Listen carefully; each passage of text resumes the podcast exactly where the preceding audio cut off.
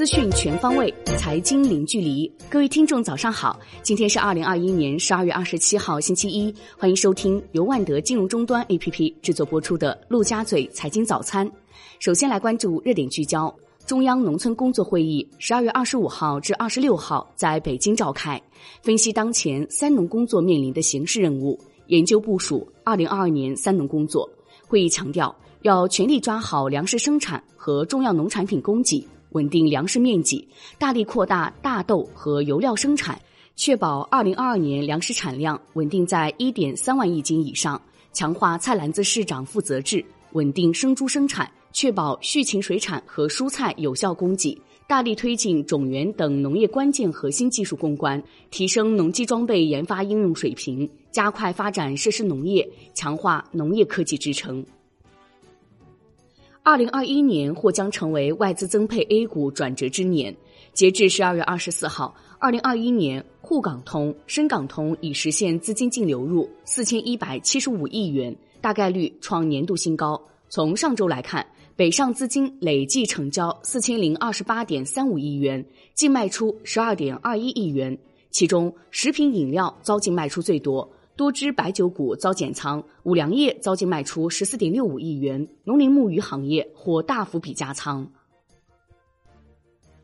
二零二一年收官在即，仅剩本周最后五个交易日，但全球诸多市场出现休市安排，其中中国香港、澳大利亚、新西兰、英国、加拿大股市周一休市，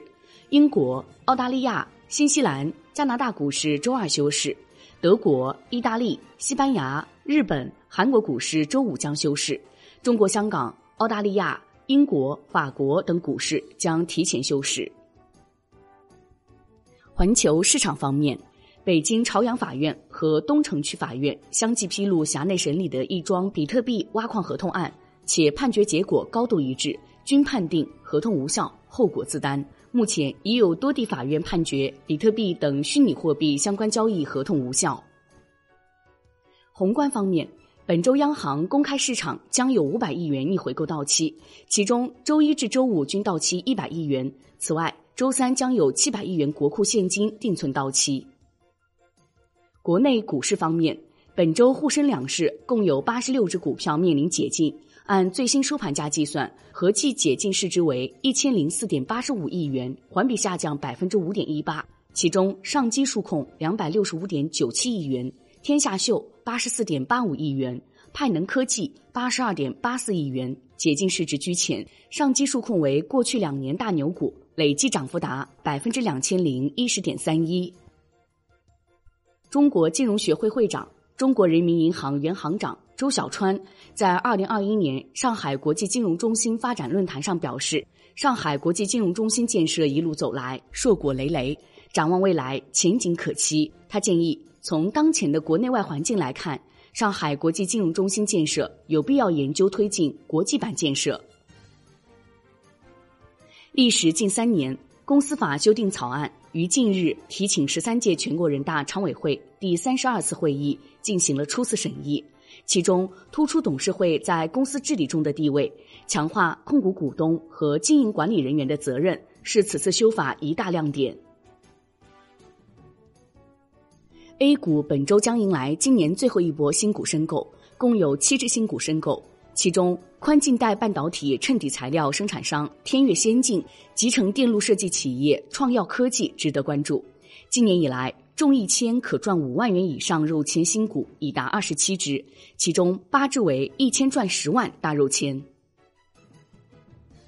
中信证券认为，年末收官时点市场博弈将加剧，高切低交易步入中场。预计二零二二年开年 A 股优质蓝筹行情将渐入佳境，建议紧扣稳增长政策落地和消费量价回升两大主线，并坚定围绕三个低位进行蓝筹品种跨年布局。金融方面，时隔十年又一四行部获批开业，上海银保监局近日同意兴业银行私人银行部开业，并核发金融许可证，兴业银行私人银行部。成为国内首家股份行私行专营机构，也是监管时隔近十年再次下发此类牌照。此前，工行、农行、交行三家大行分行及私行部分别于二零零八年、二零一零年、二零一二年获批。截至十二月二十一号，证券行业从业人员共计三十四点零九万人，较年初增员九千三百余人。其中，中信证券与中金公司扩张步伐明显，年内大幅增员约两千人。而随着注册制推进，北交所等机遇不断涌现，保代新规实施，年内保代人数增近千人。